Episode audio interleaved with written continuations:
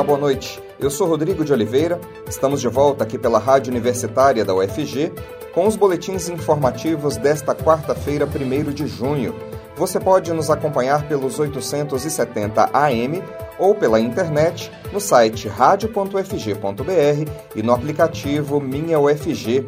Os boletins da Rádio Universitária estão disponíveis também em formato de podcast nas principais plataformas digitais.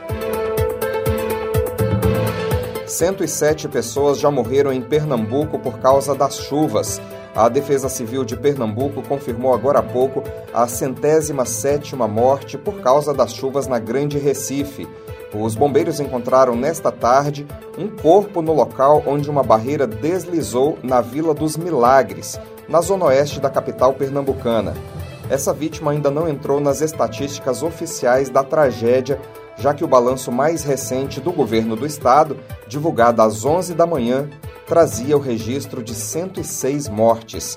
Além desse número de óbitos, o temporal deste ano já deixou mais de 6 mil pessoas desabrigadas. As chuvas não causavam tantos transtornos em Pernambuco desde 1966, quando 175 pessoas perderam a vida no transbordamento do rio Capibaribe, que deixou 80% da capital Recife submersa. Segundo historiadores, em 1966, a maioria das vítimas morreu por afogamento. Na tragédia deste ano, quase todas as vítimas morreram soterradas por barreiras que deslizaram no Recife, em Jaboatão dos Guararapes, em Camaragibe e em Olinda. Procura por testes de Covid em Goiânia cresce 200% em maio. 35% dos exames deram positivo para o coronavírus na última semana do mês, como informa o jornalista Delfino Neto. Após feriados prolongados e carnaval fora de época, a procura por testes de Covid em Goiás e em Goiânia cresceu.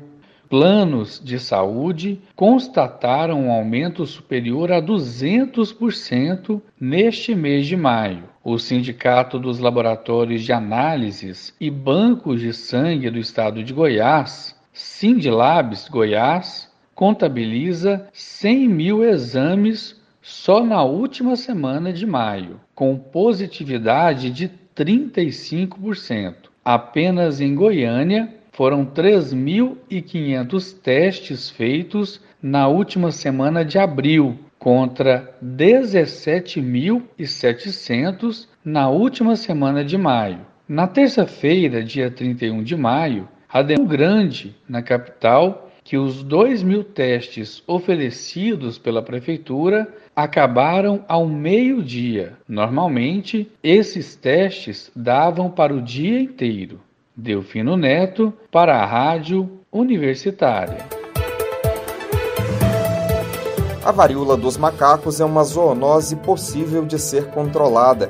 Em um bate-papo com a jornalista Ana Flávia Pereira, a professora Regina Maria Bringel Martins do IPTESP, o Instituto de Patologia Tropical e Saúde Pública da UFG, explica que esse controle requer um trabalho conjunto e o pleno esclarecimento da população.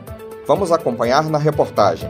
Olá, professora Regina, obrigada por aceitar nosso convite, conversar com a gente aqui na Rádio Universitária. Obrigado. Parabenizo você, Ana Flávia, e a Rádio Universitária né, pela divulgação de informações relevantes para a comunidade. Professora, a varíola foi, durante muito tempo, né, uma doença aí que causou muita preocupação em todo mundo. Mas desde 1980 a doença é considerada erradicada. Agora, né, nos últimos dias, a gente tem ouvido muito aí sobre a varíola dos macacos. As duas doenças são diferentes e por que esse nome, né, varíola dos macacos? A varíola humana e a varíola dos macacos são doenças diferentes causadas por vírus distintos. O nome varíola dos macacos, porque esse vírus ele foi inicialmente identificado em macacos, em 1958, embora tenha como hospedeiros naturais também roedores africanos, sendo o homem um hospedeiro acidental. Professora, se as duas doenças são diferentes, né, por que ela virou motivo de preocupação agora?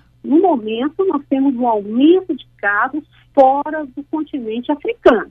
Lá na África, por exemplo, esse ano, mais de mil casos. Agora, recentemente, né, nós estamos tendo um surto, temos um aumento de casos fora né, do continente africano. É possível controlar a varíola dos macacos, pois é uma, é uma zoonose, é uma doença de animais transmitidas para o homem, que ocorre lá na África Central e África Ocidental. Mas agora, professora, também já há transmissão, né, de humano para humano, não tem? A, a transmissão, ela pode ocorrer tanto de animais para o homem como entre humanos.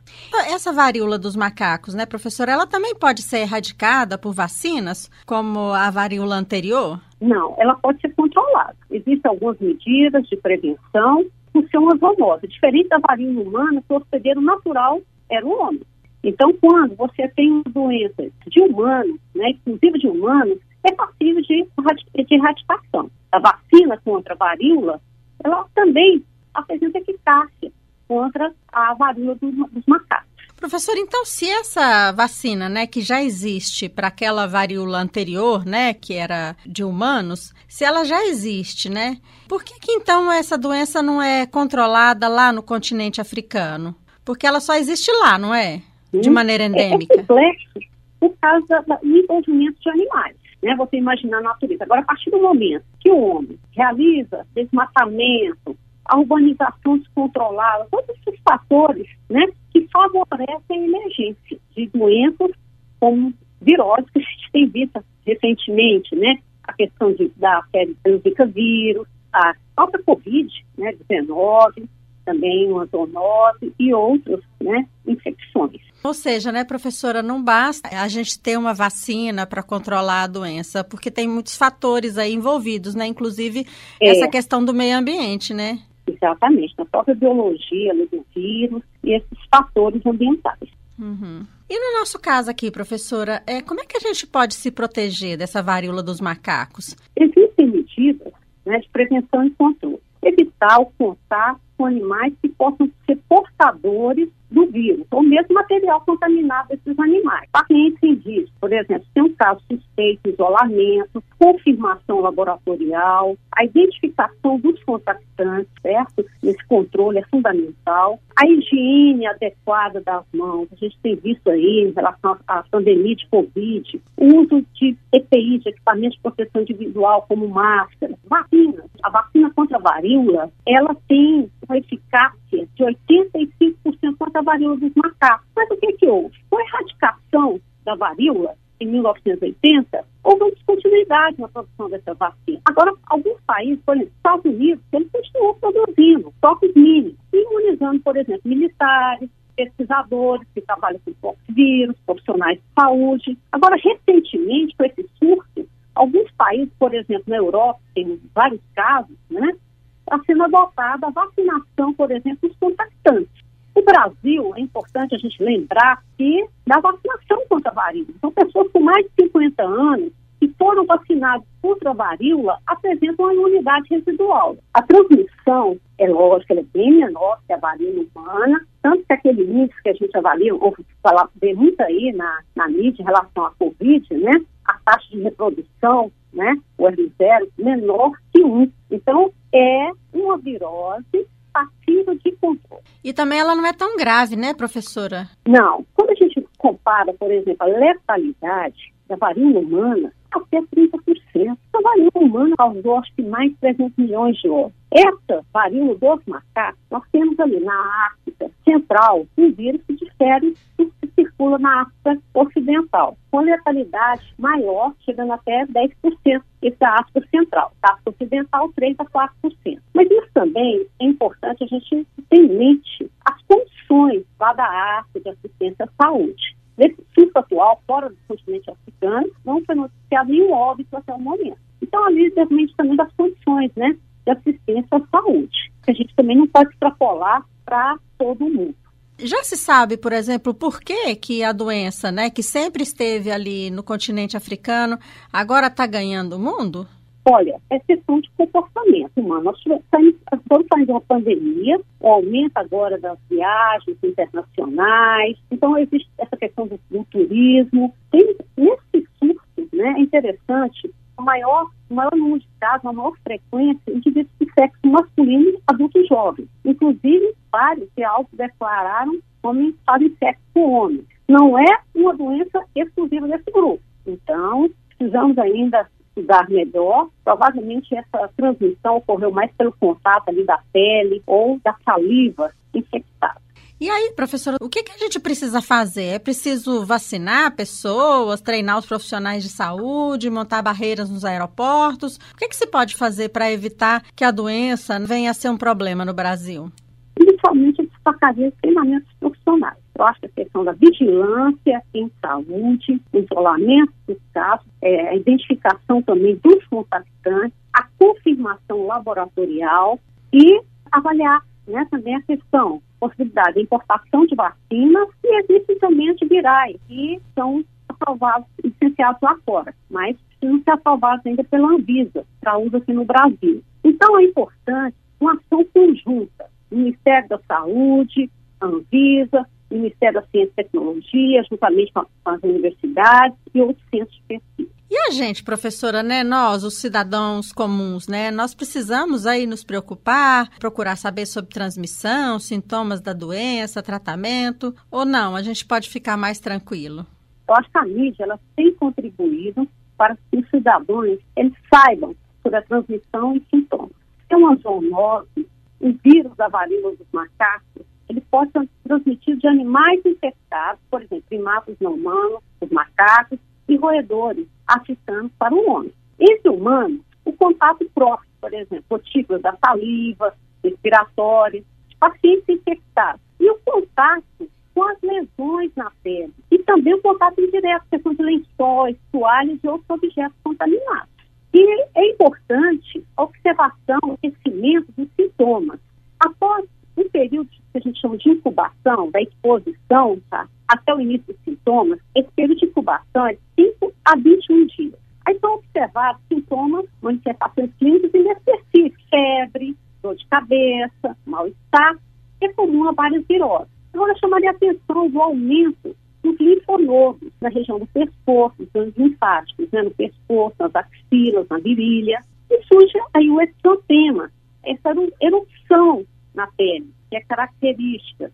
Começa na face cavidade oral, tronco e membro. Inicialmente, a gente chama de uma mácula, né? Que é como se fosse uma manchinha vermelha, que fica mais alto na pápula, depois vesícula, um líquido, úrsula, semelhante a uma bolha. Depois, né, evolui com a crosta, né, vai cicatrizando. E a duração é de duas a quatro semanas. Mas, professora, a gente não corre o risco, por exemplo, de viver uma pandemia de varíola dos macacos, não, né? Eu acredito que não, porque nós estamos falando de um vírus que o homem é um hospedeiro ocidental. Tá certo. Torcer então, né, professora, para que a gente consiga controlar essa doença, né, não só aqui, mas também lá na África, né, porque se já existe lá de forma endêmica, é preciso cuidar para que lá também, né, seja feito um trabalho de maneira que a doença possa afetar, né, o menor número possível de pessoas, né? Exatamente. Então, em caso, para finalizar, chamando a atenção, caso suspeita, né, é fundamental procurar um profissional de saúde. Finalizo também me colocando à disposição como virologista, é fundamental esse trabalho de vocês para que a comunidade tenha acesso a essas informações. Professora, a gente agradece muito a sua participação aqui na Rádio Universitária, seus esclarecimentos. Muito obrigada e até mais. Até mais, estou à disposição. Nós conversamos com a professora Regina Maria Bringel Martins, do Instituto de Patologia Tropical e Saúde Pública da Universidade Federal de Goiás, que nos contou um pouco sobre a varíola dos macacos. Ana Flávia Pereira, para a Rádio Universitária. A poeta e egressa do curso de letras da UFG, Dairan Lima, lança seu segundo livro nesta quinta-feira, dia 2, às 7 horas da noite, na livraria O Jardim. Brinquedo Quebrado traz 47 poemas com relatos autobiográficos, observações peculiares de mundo e uma pitada de fantasia. Nós conversamos agora com a Dairan sobre o livro que chega às lojas com selo Panteon da Nega Lilu Editora. Olá, Dairan. Seu livro traz uma série de poemas sobre temas diversos e bastante peculiares, né? Quem ou o que que te inspira a se enveredar por esse gênero literário? Olá, Olha, o que me inspira é a realidade. É esse cotidiano de nós todas mulheres, né? Eu sou uma pessoa assim que me inspirava muito a minha vida toda, da minha mãe, que era uma mulher muito engraçada, uma mulher muito inteligente, que eu considero uma mulher muito empoderada, que era uma mulher muito empoderada e que foi essa mulher que me criou. E no livro, acho que eu faço menção a ela quando eu digo, na parte que eu falo que ela diz, né? Ela era muito irônica, né? Um dia ela disse para mim: quer conversar demais? Vai escrever livro. Tipo assim, sai daqui, vai, vai caçar sua praia, sua turma, né? Tá conversando demais, vai escrever livro, né? Então, é essa coisa do dia a dia, é a vida, as bizarrices, as loucuras, né? Sempre fui uma pessoa que gostei de, de viver dentro desse cotidiano, de, de, de me relacionar aí dentro também e de me comunicar dessa forma. Sempre amei muito grandes poetas, como Carlos Drummond de Andrade, Emanuel Bandeira. Então eu estava sempre em busca de grandes poetas que fizessem sentido na minha vida. Porque quando a gente começa, a gente começa lendo muito né, esses poetas para depois tirar, extrair uma poesia sua, extrair dali o seu próprio estilo, né? Então o que aconteceu comigo? Eu comecei lendo esses poetas maravilhosos que o Brasil tem. Nós não perdemos para ninguém, nós temos os melhores poetas do mundo eu já li muita coisa e acho que os nossos são os melhores. Também me, inspira, me inspirava muito também o cinema, né? Sempre gostei de assistir bons filmes. Eu morava numa cidade do interior que não tinha televisão nos anos 70, em Gurupi. Naquele tempo era Goiás, hoje é Tocantins. Então eu ia muito ao cinema. A gente assistia filmes clássicos, desde filme de super-heróis, passava de um tudo, né? Até para uma chanchada. E eu não tinha preconceito com nada, eu só tinha pouca idade para entrar no cinema, mas eu dei um jeito de fazer amizade com o porteiro, né? Eu, até hoje eu sou daquele tipo de pessoa que gosta de televisão, que gosta de. Eu não tinha muito contato com televisão, né? Eu sou bem seletivo, eu escolho bem o que eu vou ver, mas eu vejo. Eu sempre procuro extrair da realidade a arte. Quais os aspectos mais curiosos dos poemas presentes em Brinquedo Quebrado da Irã? A solidão, fala muito sobre morte também, fala sobre amor não correspondido, é muito calcado assim no cotidiano, na experiência própria, sabe? Muita gente se identifica por isso, porque é uma poesia direta, também eu acho que é uma característica irônica demais tem hora. Então eu acho que quem lê vê esses aspectos, imagino que sim, né? Acho que são os mais relevantes da obra. Esse já é seu segundo livro, né? O primeiro foi Vermelho, que inclusive já tem edição esgotada. As duas obras dialogam de alguma forma? Eu acho que sim. Eu acho que elas dialogam sim. São poemas assim, um estilo bem direto, sabe? Que quem me lê já conhece meu estilo, né? Aquele estilo direto, assim, de falar as coisas, sem muito rebuscamento, com uma certa ironia, um tom de deboche às vezes, sabe? Ao mesmo tempo são poemas tristes, são poemas que mostram geralmente a mulher que não resolveu as coisas todas da vida, que acho que ninguém resolve sim, de verdade. E imagine que quando a pessoa que lê, reconhece imediatamente. Que tem um carimbo, né? Esse poema é de Dairan Lima, sabe? É um poema assim bastante feminista, feminino, mostra bastante as agruras que as mulheres passam, sabe? Eu acho que dá para ver claramente.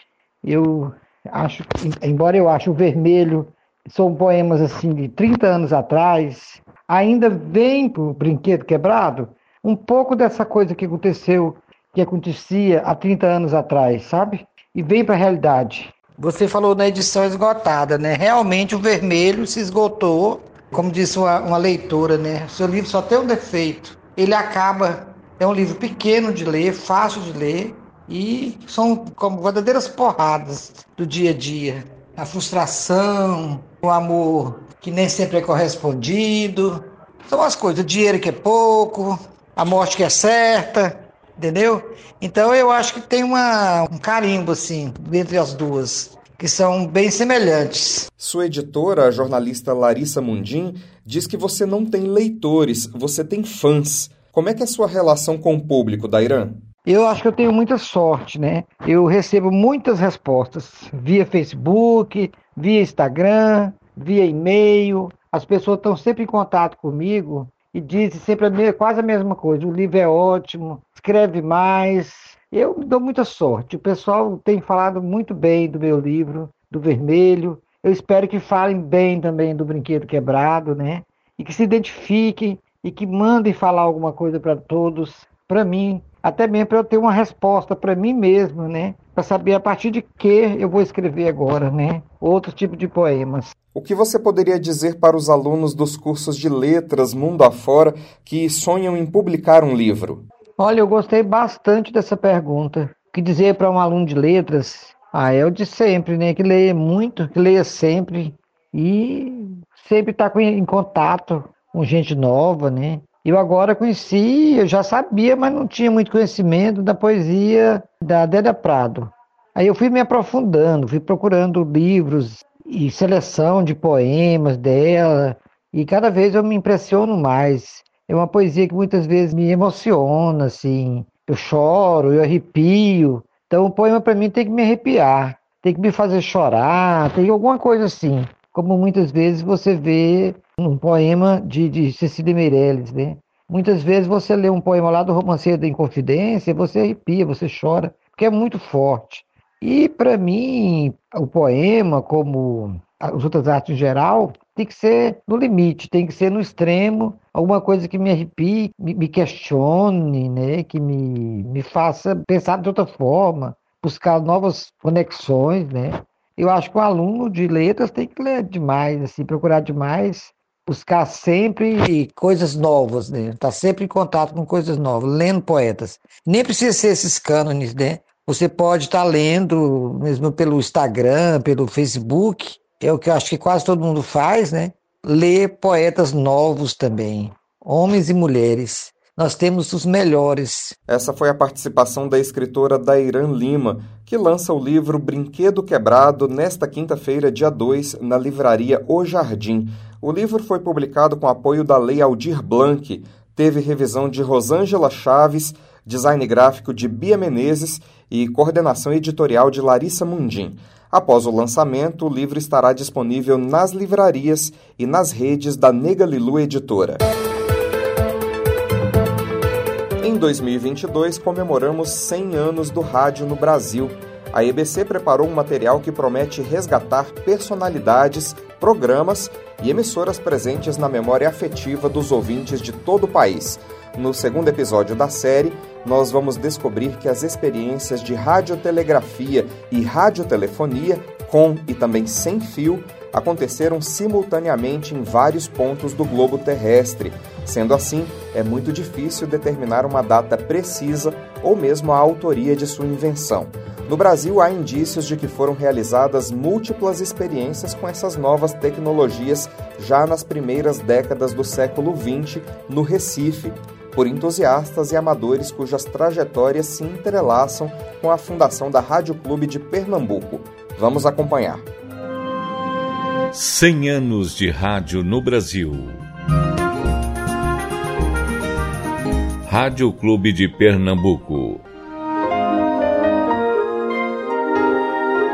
As experiências de radiotelegrafia e radiotelefonia com e sem fio aconteceram simultaneamente em diversos pontos do globo terrestre.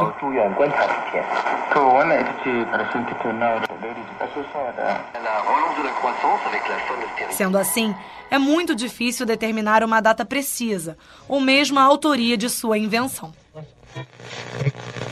No Brasil, há indícios de que foram realizadas múltiplas experiências com essas novas tecnologias já nas primeiras décadas do século XX, no Recife, por entusiastas e amadores cujas trajetórias se entrelaçam com a da fundação do Rádio Clube de Pernambuco.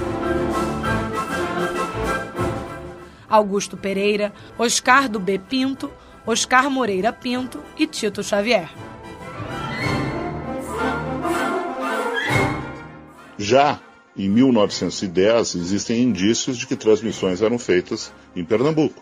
Luiz Arthur Ferrareto, professor e pesquisador de rádio. Eram transmissões ponto-ponto, eram transmissões de radiotelegrafia, eram transmissões de voz. Difícil afirmar que sim ou que não a respeito de tudo isso. Se sabe que em 1915, durante a guerra, um sujeito chamado Augusto Pereira, isso está publicado nos jornais, ele pede que as autoridades que haviam proibido as transmissões dos amadores da radiofonia, como se chamava na época, ganhem um status semelhante ao existente nos Estados Unidos, onde existe a Radio League of America, que é o grande inspirador do Rádio Clube. O Augusto Pereira é o fundador do Rádio Clube de Pernambuco, anos depois. Né? Não se proíbe o que não existe. Portanto, se o governo tinha proibido transmissões, elas já existiam. O Rádio Clube, depois da guerra, a guerra vai até 1918, ele é fundado em abril de 1919 e ele começa gradativamente a despertar para as possibilidades do rádio. Quando é que ele desperta para as possibilidades do rádio, do rádio meio de comunicação de massa? Quando essas pessoas se dão conta das transmissões que estão ocorrendo nos Estados Unidos. Isso é um, dois anos depois. O desejo de reproduzir no Brasil a criação de uma liga semelhante à Radio League of America, fundada em Nova York em 1915, aparece nos estatutos e regulamentos originais do Rádio Clube de Pernambuco, aprovados em assembleia realizada no dia 27 de abril de 1919. Recentemente, uma atualização nos marcos temporais historiográficos aponta as experiências pernambucanas como pioneiras na cultura do rádio no Brasil. Cultivo do rádio, no sentido de radiocultura, onde é que ele começa? Ele começa em Recife. Isso fica claro olhando toda a movimentação cultural que existe naquela cidade em torno dessa nova tecnologia que está surgindo e pela proximidade deles em relação aos Estados Unidos, de onde, lá de Pittsburgh, eles recebem transmissões de rádio, as primeiras transmissões de rádio dos Estados Unidos. E aí eles começam a ficar com vontade de fazer a mesma coisa também e vão começar a fazer com os equipamentos que eles têm, mas de forma sempre clandestina. Em 2018, pesquisadores reunidos durante o congresso da Associação Brasileira de Pesquisadores da História da Mídia, conhecida como ALCAR, da sua denominação original, Rede Alfredo de Carvalho, lançaram um documento, que é a Carta de Natal, onde reconhece o pioneirismo pernambucano no desenvolvimento do rádio como meio de comunicação de massa.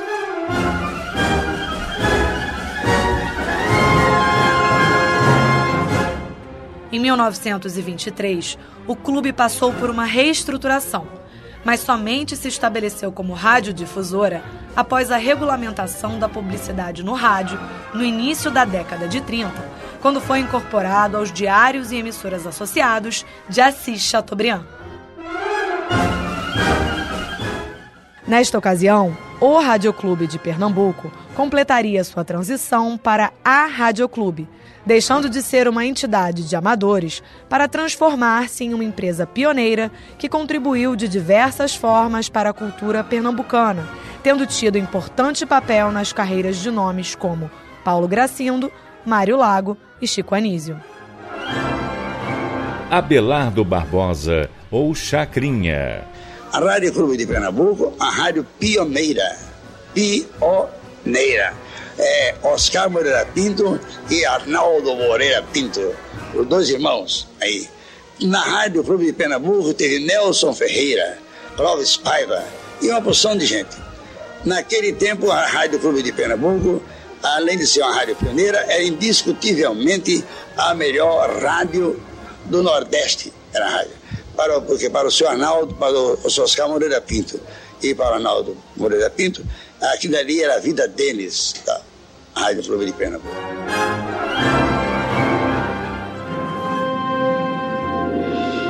Dois mil e vinte e dois, cem anos de rádio no Brasil. Uma produção Rádio MEC, com o apoio desta emissora.